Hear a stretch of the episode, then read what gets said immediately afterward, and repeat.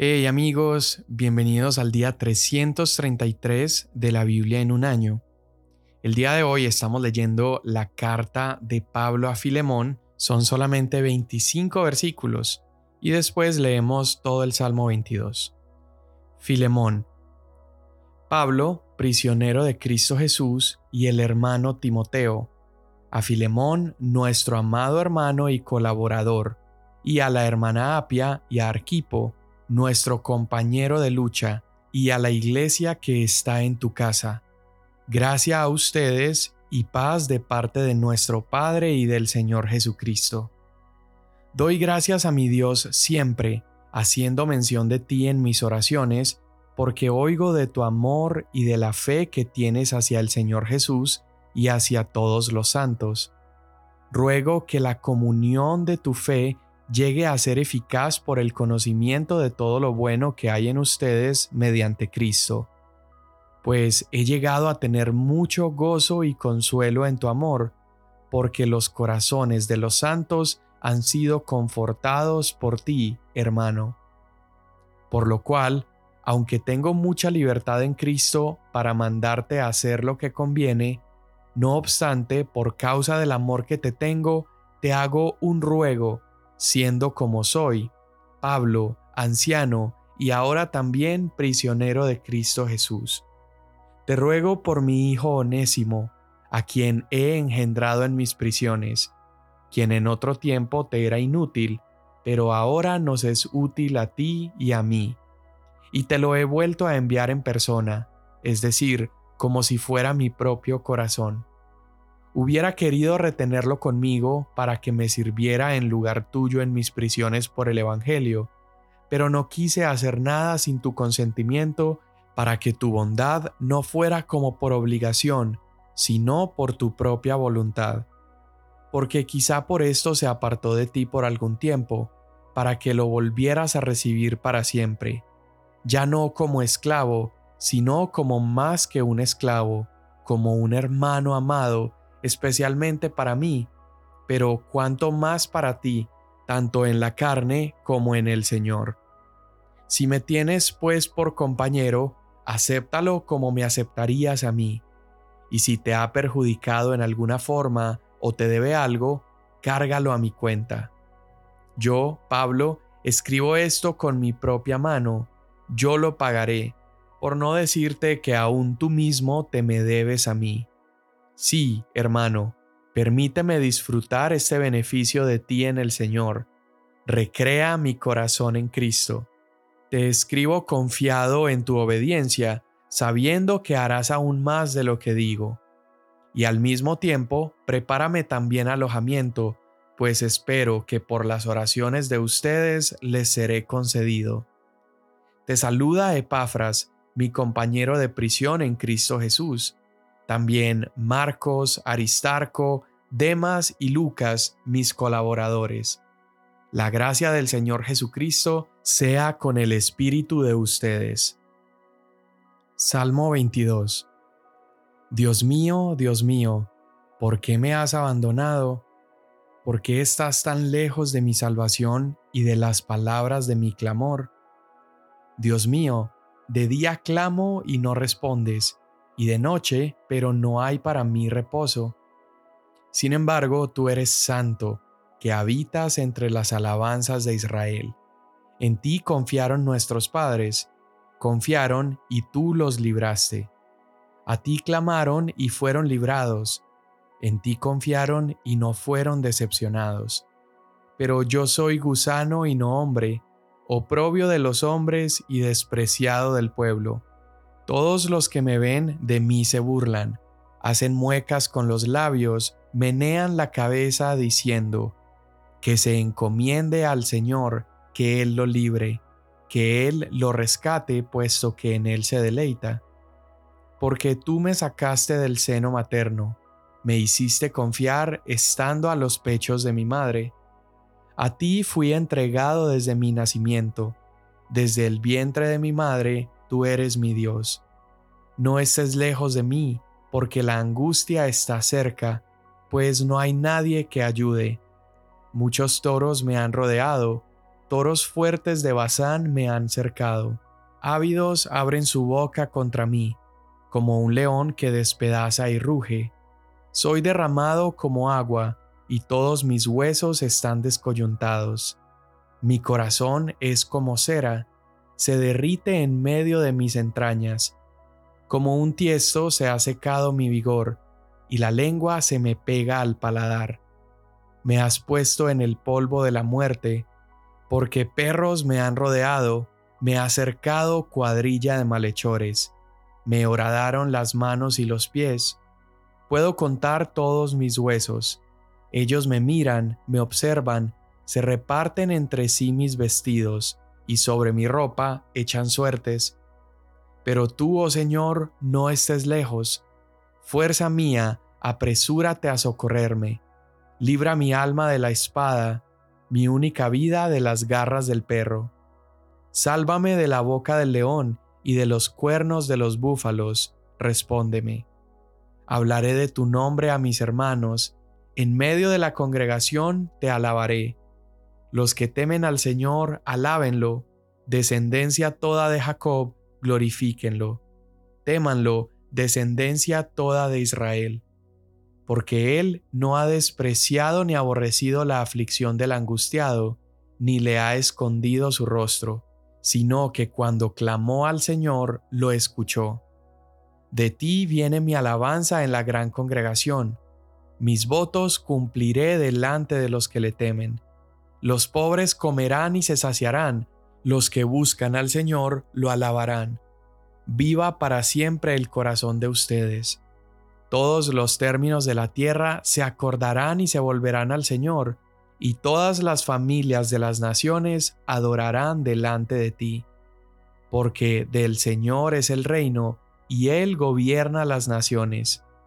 Todos los grandes de la tierra comerán y adorarán se postrarán ante él todos los que descienden al polvo, aun aquel que no puede conservar viva su alma. La posteridad le servirá. Esto se dirá del Señor hasta la generación venidera. Vendrán y anunciarán su justicia. A un pueblo por nacer anunciarán que Él ha hecho esto. Amén.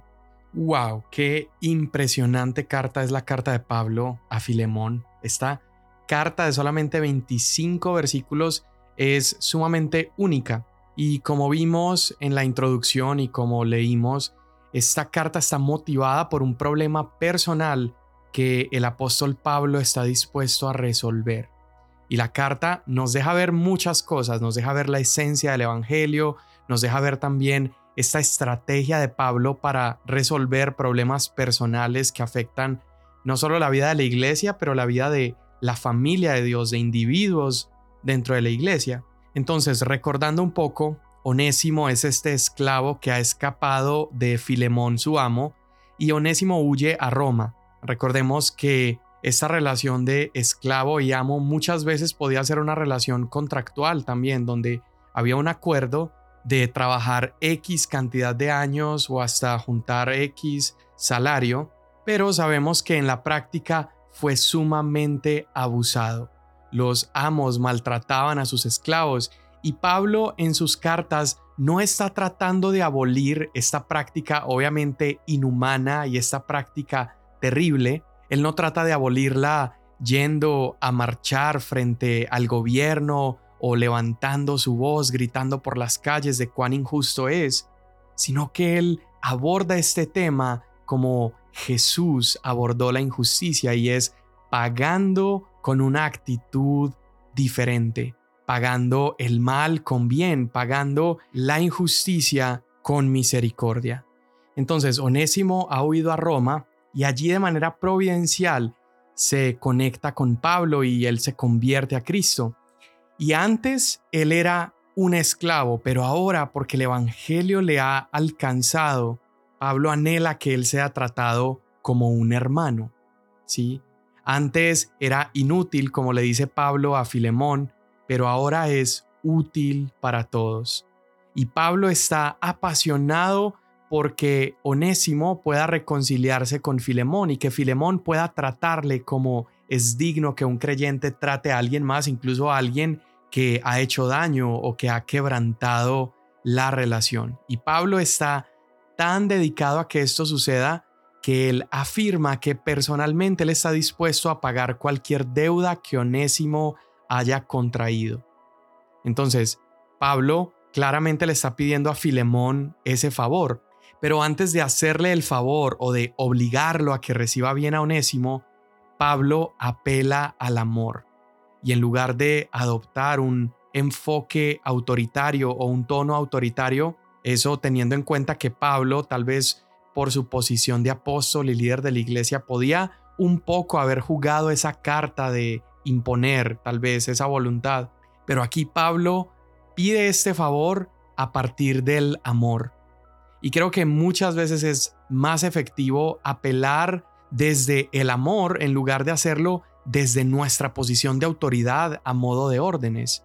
Claro, Pablo sabemos que cuando se trataba de dar instrucciones, él no vacilaba y él lo hacía a veces incluso con severidad.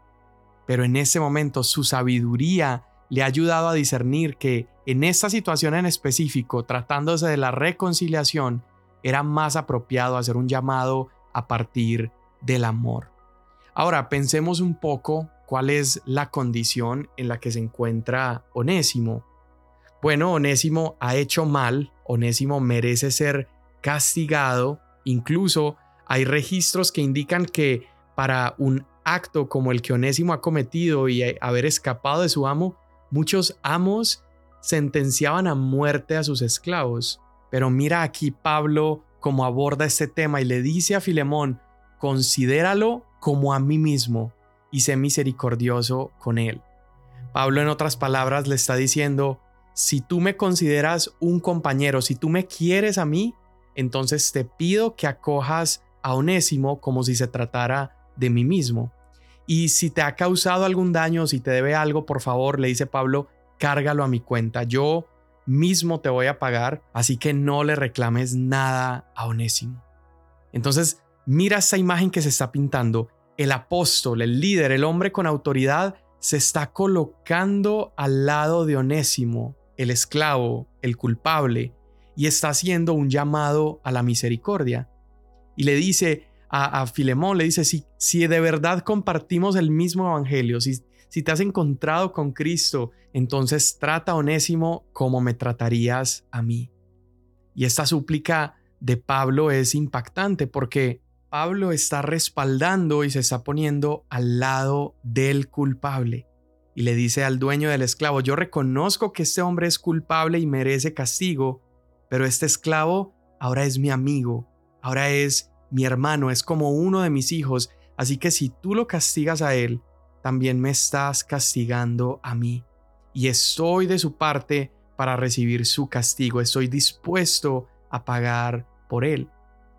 Y yo creo que toda esta escena que hemos visto en ese libro nos, lleve, nos debe llevar a reconsiderar varias cosas. Número uno, cómo nos llevamos dentro de la iglesia, cómo tratamos asuntos como estos de desilusión, de fractura en relaciones, incluso donde hemos sido ofendidos y donde tendríamos la razón y el derecho de exigir la justicia. Y acá se nos muestra este claro ejemplo. Siempre debemos perdonar, amar, dar oportunidades y debemos restaurar. Pero lo segundo también que deberíamos considerar es que toda esta escena refleja también lo que Jesús hizo por nosotros delante del Padre. Tanto tú como yo éramos pecadores, merecíamos el castigo de la mano de Dios, la ira de Dios derramada sobre nosotros por nuestra injusticia, nuestra rebelión. Pero Cristo Jesús es nuestro abogado. Cristo hace posible esa reconciliación. Y mira cómo el Evangelio no solamente cambia nuestra relación rota con Dios, pero también el Evangelio si nos ponemos en los zapatos de Filemón. El Evangelio debe llenarnos de una habilidad y una capacidad de poder sanar también relaciones rotas entre nosotros. El Evangelio debe también restaurar nuestra capacidad de extender misericordia. Y yo creo que la razón por la que Pablo trata o aborda este tema de esa manera es porque Pablo sabe que Dios nos ha reconciliado a nosotros los pecadores consigo mismo a través de su Hijo Jesús. Y por lo tanto, Pablo tiene la certeza de que el Evangelio también puede reconciliar a un amo y a un esclavo, ya que ahora se han convertido en hermanos.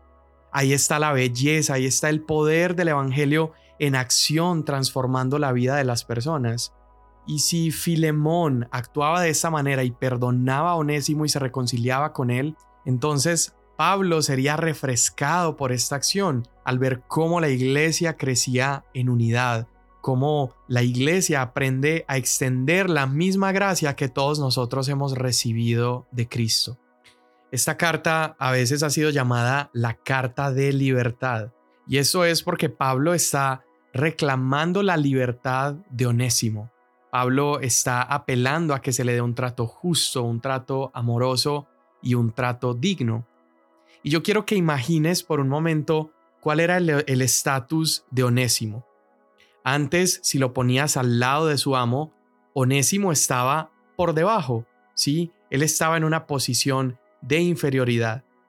Pero luego, después de huir, él cae aún más bajo. Entonces imagina cómo esa línea de su estatus va decayendo, va yendo cada vez más abajo.